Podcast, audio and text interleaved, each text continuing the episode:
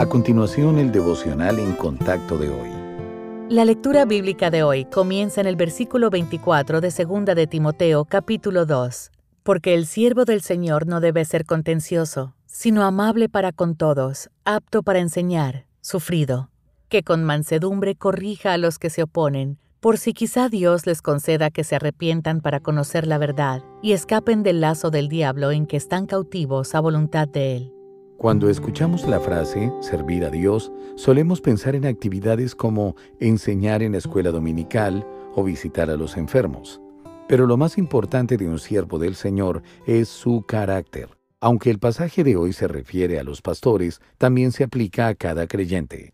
Quienes sirven a Dios no deben ser pendencieros, sino que deben mostrar bondad y paciencia cuando sean agraviados.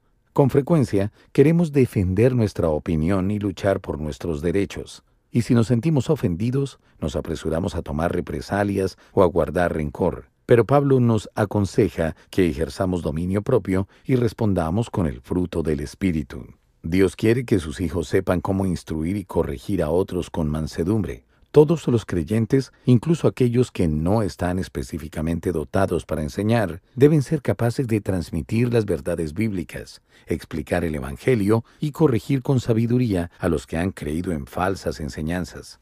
Por último, debemos orar por quienes no conocen a Dios, pidiéndole que les guíe al arrepentimiento y al conocimiento de la verdad. Solo el Señor puede salvar, pero utiliza la respuesta piadosa de sus hijos para abrir puertas.